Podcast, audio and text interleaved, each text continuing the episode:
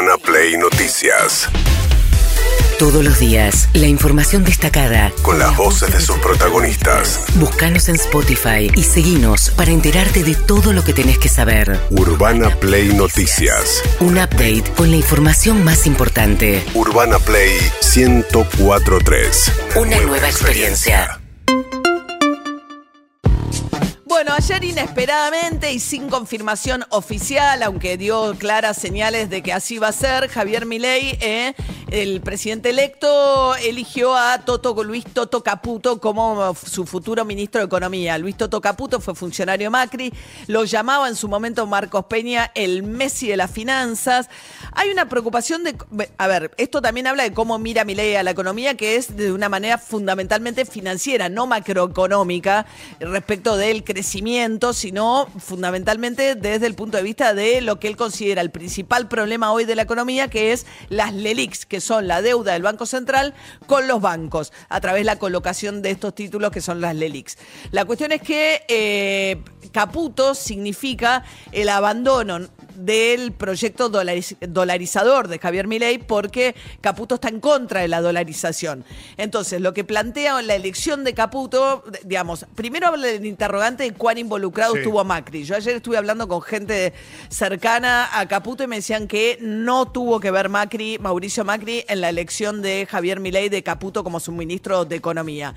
Y esto tiene consecuencias y la primera consecuencia fue que Emilio Campo, que era el número opuesto para ir al Banco Central, que era el autor del proyecto dolarizador principal de Javier Milei, quedó afuera del Banco Central. Era el que tenía como misión cerrar el Banco Central. Bueno, Caputo no abona esas ideas, con lo cual la elección de Caputo significa abandonar el proyecto dolarizador y de cierre del Banco Central, por lo menos ahora mismo. Ahora, ¿qué pensaba eh, Milei antiguamente sobre Caputo y su gestión en el gobierno de Macri? Recuerdo que, por ejemplo, Caputo se vendió, se fumó más de 15 mil millones de dólares con eso. Se terminó en el Fondo Monetario Internacional, vino Caputo, o sea, lo echaron a Sturzenegger acusándolo de manejar mal la mesa, se fumó 15 mil millones de dólares de reserva irresponsablemente, ineficientemente, y nos deja este despiole de la ley click. Y bueno, digo, ahora Sadleri va a tratar de hacer lo que pueda. Pero la verdad, digamos, acá vos fíjate esto, Caputo es uno de los responsables del 28D y es uno, digamos, de los grandes desastres que se hicieron en el Banco Central el 28D fue un 28 de diciembre cuando estaba Sturzenegger a cargo del Banco Central y hay una especie de este, golpe interno en el gobierno de Macri y lo corren a Sturzenegger. Eh, y terminó Caputo efectivamente, después de haber sido el que había conseguido y tomado mucha deuda en moneda extranjera durante los primeros dos años de Macri, va a parar al Banco Central y tiene una pelea con el fondo, porque el fondo le decía, no puedes usar la plata que te mandamos para intervenir en el mercado de cambio. Y Caputo intervenía igual y así así fue que lo terminaron echando. Eh, bueno, ahora las cosas han cambiado, evidentemente. Ayer Hernán Lacunza, que fue el último ministro de Economía de Macri, estuvo en TN y lo que decía Lacunza es que lo que le preocupa es la improvisación. Digamos, esto te hace preguntar que Javier Milei llegó a esta instancia siendo economista sin tener resuelto el asunto central de qué va a hacer con la cuestión económica. No hay una transición generosa, ordenada, eh, bueno, una, cooperación entre los equipos. Acá también voy a hacer una crítica al entrante. Este vértigo que vemos ahora, que viste que en un día se definen cuatro ministerios y que cambia los que estaban confirmados o Campo no están más y Píparo en Lancés, eso también denota cierta improvisación, ¿no? Porque en realidad el elenco, el gabinete, el elenco económico en particular, y el programa económico ya deberían ser un activo público, con conocimiento de todos, puesto arriba de la mesa, con total transparencia, explicándose ahora, y eso ayudaría a ganar tiempo en una herencia muy complicada. Bien, eso decía anoche Hernán Lacunza, mientras que empezó la CGT a, eh, bueno, a ponerse en alerta, por lo pronto, la Central General de los Trabajadores, que en una señal muy clara se dieron cita en la UOCRA, que es la sede del gremio de la construcción, que es el principal afectado por el parate total de la obra pública que dispuso Javier Milei. Dijo, no se sigue adelante con ninguna de las 3.500 obras que ya hay en marcha en este momento y a partir de eso empezó a haber ya telegramas de despido, según dijo el presidente de la Cámara de la Construcción, Weiss. A ver, primero vamos con la CGT. La CGT, por supuesto, que repudia el tema de abandonar la obra pública. Eh, imagínense eh, los propios votantes de, de este señor, ¿no? Un camino rural, ¿quién lo va a hacer? Eh, si lo único que hace es eh, sacar el grano? ¿Quién le va a poner la cloaca eh, a un barrio que tiene el agua servida en la zanja? Digamos, y ni hablar de la construcción de escuelas, hospitales, etcétera, etcétera. Cada una de las organizaciones, de cada una de las actividades, va a ir notificando a la Confederación General del Trabajo sobre la problemática que se va generando en dichas actividades y a partir de ahí tomaremos resoluciones conjuntas.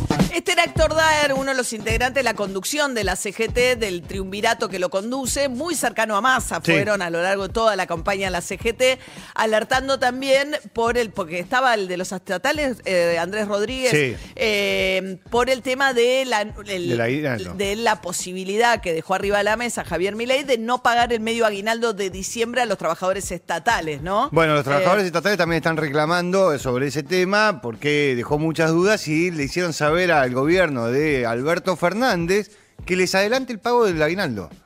Que les adelante Ah, antes mirá. del 10 de diciembre el pago del aguinaldo, ¿para qué? Para, para tenerlo garantizado. para tenerlo garantizado. Mientras tanto, Gustavo Weiss, el presidente de la Cámara de la Construcción, hablando sobre telegramas de despidos ya.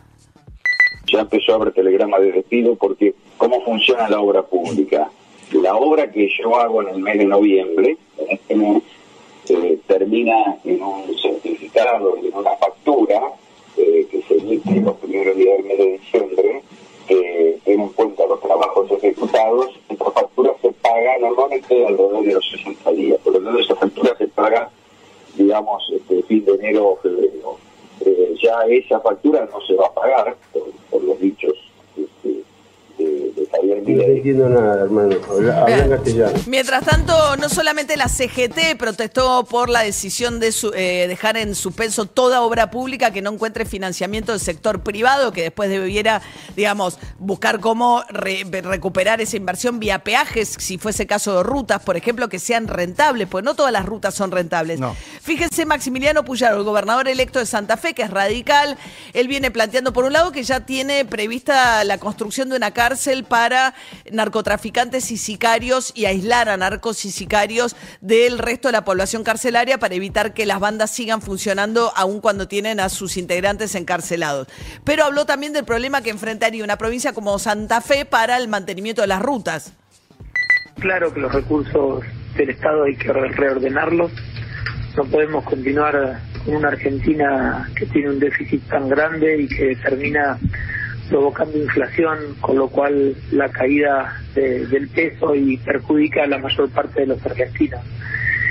Eh, Santa Fe es una provincia productiva, una provincia pujante, eh, una provincia que tanto le ha aportado al gobierno nacional y al Estado nacional no es de las provincias que se ha visto beneficiadas por la obra pública.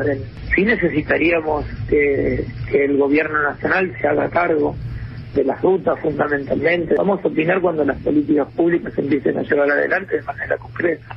Vamos a opinar, necesitamos que el gobierno se haga cargo. Lo que pasa es que las provincias, sobre todo del centro del país, provincia de Buenos Aires, además con Kisilov, que va a ser también una voz importante en todo esto, aportan mucho a lo que tiene que ver con la exportación de granos, que vimos que cuando hubo sequía y no aparecieron los dólares de la cosecha, Argentina sufrió muchísimo. Las provincias donde mayormente eh, se produce para el complejo agroindustrial, no tienen, eh, digamos, perciben muy poquito Sí. de lo que aportan a las arcas nacionales. En cambio, las provincias petroleras o mineras tienen regalías, o sea, todo lo que es riqueza de subsuelo le da mayor riqueza a las provincias que lo que tenés Ah, sobre... Las retenciones se las queda el Estado Nacional, que vendría a ser un impuesto sobre esa riqueza. Ahora, las regalías son de las provincias. Entonces es una situación muy injusta. Entonces, si vos no me vas a dar rutas y las provincias del centro aportan mucho con vía retenciones, eh, eh, Van a tener que ir a discutir la coparticipación porque ahora no pueden decir no, no va a ser lo que dijo que iba a ser. claro. Bien, mientras tanto, Diego Valenzuela, el intendente de 3 de febrero, que es de, digamos, del PRO, que dijo sobre la suspensión de la obra pública. sí complica un freno de golpe en la obra pública, pero también es entendible en términos del punto de vista de mi ley de que si uno sigue gastando más de lo que entra, sigue el endeudamiento y sigue la emisión y sigue la inflación, ¿no? Claro. Tengo un túnel acá en marcha y hay que ver qué pasa con lo que ya está en marcha. Si esta definición es para lo nuevo o qué hacemos para lo que ya hay en marcha. Tengo un plan de viviendas, procrear. Claro. Ese plan de viviendas, como hay gente que va a vivir en esos lugares y quizá puede pagar una cuota, en una de esas puede pasar al nuevo sistema de iniciativa privada. Yo no sé si un túnel, porque yo no puedo pagar, hacer pagar un peaje en un túnel para Claro. cruzar de un lado al otro de la vía. Bien, ahí está, ¿eh? todos estos interrogantes del sector del PRO dicen, sí, eh, digamos, un poco la visión de que están las cuentas públicas muy destartaladas, que hay muchas cosas que acomodar y que efectivamente el riesgo mayor es un riesgo de hiperinflación. Ahora, ¿cómo prevenís la- el, el riesgo de hiperinflación? Mientras tanto, eh, se llenaron algunos otros casilleros con Patricia Burrich. No hubo anuncio de No. la este, oficina del presidente electo ayer, pero Patricia Burrich volvería al Ministerio de Seguridad y asoma claramente un acuerdo político con, Schiaretti, ¿no? Porque hay dos funcionarios que van a saltar del gabinete de Schiaretti al gabinete de Javier Milei. Uno como secretario de Transporte. Atenti con eso porque recordarán ustedes de los debates todas las quejas de Schiaretti porque el subsidio al transporte público está concentrado en el área metropolitana, el valor del boleto en la capital y alrededores. Y también al ANSES, Carolina Píparo, que había anunciado en redes sociales iba a encontrar con Fernanda Raberta para iniciar la transición, se quedó sin el cargo porque va el secretario de Finanzas de Schiaretti a eh, conducir la ANSES. Mientras tanto, van quedando afuera algunos de los más cercanos a Javier Milei. Uno de ellos es el economista Carlos Rodríguez, que lo traigo ahora, pero es muy cercano a Milei, Sí. que en un reportaje con Luis Novarecio habló de esta manera de, eh, de, la situa- de, la- de los homosexuales hombres. No, es que no me gusta, no, no, es un tema que no, es un tema de hormonas, yo creo que los gays no entienden. Yo creo Yo, que... Si querés que te, que te explique mi problema con los gays, yo respeto perfectamente a una persona, no, no respeto, me siento cómodo. Yo sé que vos sos gay y yo me siento perfectamente cómodo con vos, perfectamente cómodo, pero cómodo al 100%, no, no, no. Eh, pero si yo veo dos hombres besándose me duele la barriga. Hay un problema que ustedes tienen que entender, que es la testosterona, no sé, hay un problema hormonal. Que si yo veo dos mujeres besándose me encanta. Yo tengo y si tan- yo veo dos hombres besándose me duele la barriga. para- yo tengo tanta testosterona como vos. A mí me duele la barriga cuando un pibe lo echan de su casa por ser gay y no le dan No, no, yo no haría eso, claro, bueno, pero yo pasa, no haría eso, pasa, claro, ¿eh? bueno. Bueno, eh, a ver, por un lado, eh, un abrazo a Luis. eh, fue muy criticado, eh, como si hubiese tenido que tener una reacción más intempestiva frente a esto. Obviamente que Luis, siendo está casado con Braulio, digamos, siendo él públicamente gay, es incómodo para él también llevar al extremo esa discusión, porque pareciera que lo vuelve un asunto personal. Mm, bastante templanza me parece que tuvo con algo que es un horror, porque no es un problema es todavía peor que, eh, digamos, discriminar es muy grave, pero lo que él dice, la testosterona, es la idea de que a los gays les falta suficiente hormona masculina. Con esa eh, hipótesis, eh, muchos chicos gays sufrieron durante mucho tiempo algo que está muy tapado, pero que ha ocurrido mucho, que son inyecciones de testosterona.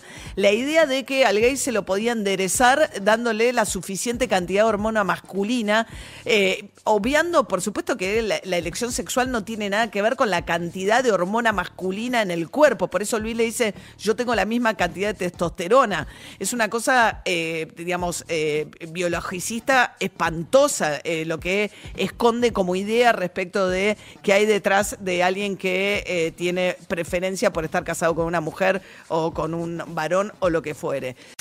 Urbana Play Noticias.